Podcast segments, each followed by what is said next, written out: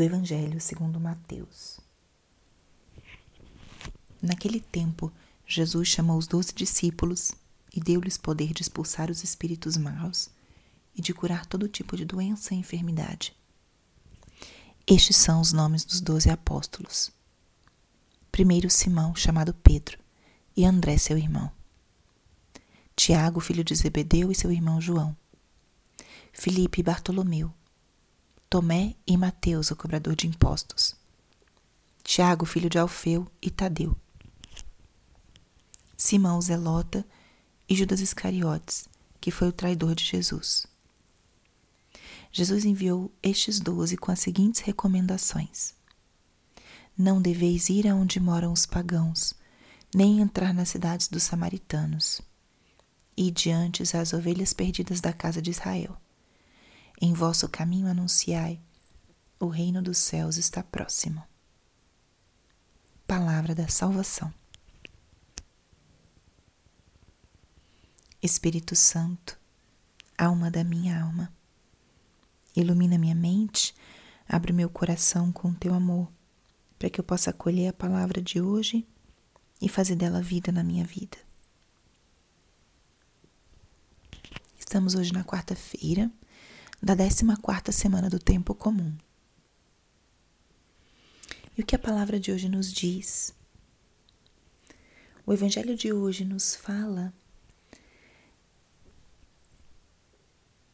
do chamado dos doze apóstolos. Todos nós que já conhecemos Jesus e um pouco do, do seu, dos seus anos de vida pública, sabemos que ele convocou um pequeno grupo dentre os seus discípulos para estarem com ele.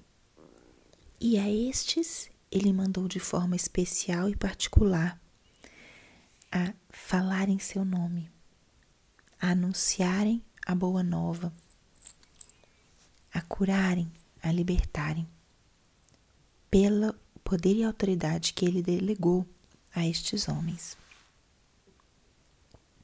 E é incrível quando nós lemos e meditamos algum trecho do Evangelho que fale sobre o chamado dos apóstolos, porque é comum que os evangelistas mencionem algum elemento da origem, da história pessoal dos apóstolos, dos doze.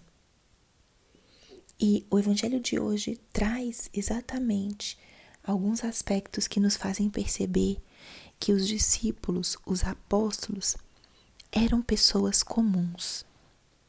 Eram homens que tinham suas histórias de vida, seu passado. Alguns deles tinham já alguma relação entre si, fosse seja de amizade ou parentesco, o que mostra que esse chamado ele não acontecia de uma forma espiritualizada, extraordinária.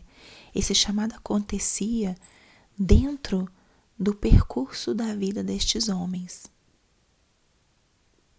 Jesus chamou Pedro e André, seu irmão, depois Tiago e João, que também eram irmãos.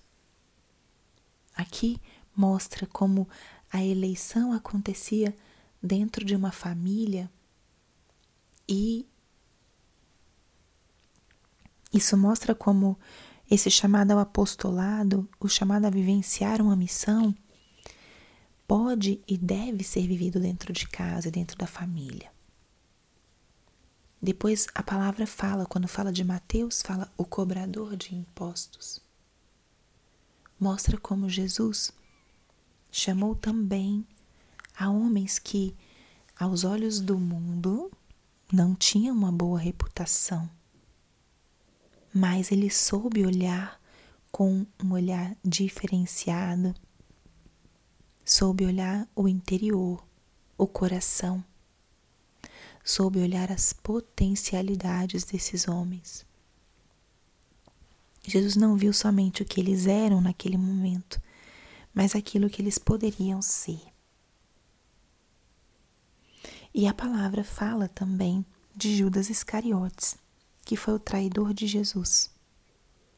Dentro do grupo dos doze, um grupo tão reduzido comparado com o número dos discípulos de Jesus, um caiu, não conseguiu ser fiel, não conseguiu escutar a voz de Deus no seu coração e no seu interior.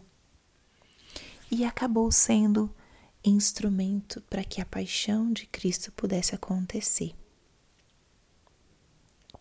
Jesus, da mesma forma que chamou esses doze pelo nome, com as suas histórias dentro da sua família, é assim que ele nos chama hoje. Jesus hoje continua chamando, continua chamando homens e mulheres a um segmento mais íntimo e a, um, a uma forma, de alguma forma, partilhar o seu estilo de vida e a sua missão. Ele chama. Qual é o chamado que o Senhor te faz? De modo especial, aqueles que é, atualmente estão sentindo um chamado específico do Senhor. Esse é o momento de escutar, porque Jesus chama. E Jesus hoje chama homens e mulheres a segui-lo de uma maneira mais próxima, mais estreita, a viverem o mesmo estilo de vida que Cristo. E esse chamado, ele acontece seja para o serviço, para a missão. Pode ser que você esteja sentindo um atrativo por Cristo, um desejo de dar mais. Pode ser que seja a voz de Deus te chamando. Pode ser que você esteja com a pergunta vocacional: Senhor, o que queres de mim? Onde queres que eu dedique o meu tempo, as minhas energias, as minhas forças? Será que o Senhor me chama a entregar minha vida inteira, a me dedicar 100% a viver a tua missão, fazer da tua missão a minha? O Senhor chama, porque os operários são poucos e a messe é grande. E o mais belo é que o Senhor nos chama pelo nome. E o nosso nome a gente consegue identificar. Quando estamos em um, um lugar, mesmo que cheio, quando fala o nosso nome, a gente vira o rosto, né? O Senhor nos chama pelo nome, conhece a nossa história.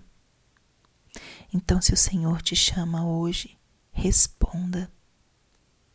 Se o Senhor te chama a uma vocação de total entrega, responda sem medo. Ele conhece a tua vida, a tua história e te confia uma missão. Ele enviou os doze e diz a palavra, ele deu-lhes poder. Tudo que nós fazemos como enviados não vem de nós mesmos, vem do Senhor. Então, que essa palavra de hoje seja um grande estímulo para nós confiarmos no Senhor ao sentir-nos chamados, não olhar para nossas possibilidades ou para as nossas debilidades, mas entregar-nos a Ele e deixar que seja Ele quem haja através de nós, que por Sua graça tenhamos a fortaleza e a unção para pregar, para expulsar demônios, para curar enfim, para fazer aquilo que o Senhor nos envie.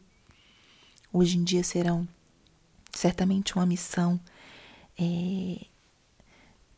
talvez desconhecida, um horizonte desconhecido, mas seja qual for a missão, ela será abençoada, orientada, ungida pela ação do Espírito Santo. Escutemos a voz do Senhor que nos chama pelo nome e confiemos que se Ele nos chama, Ele nos dará a graça. E que isso dê força para a gente responder com generosidade. Glória ao Pai, e ao Filho e ao Espírito Santo, como era no princípio, agora e sempre. Amém.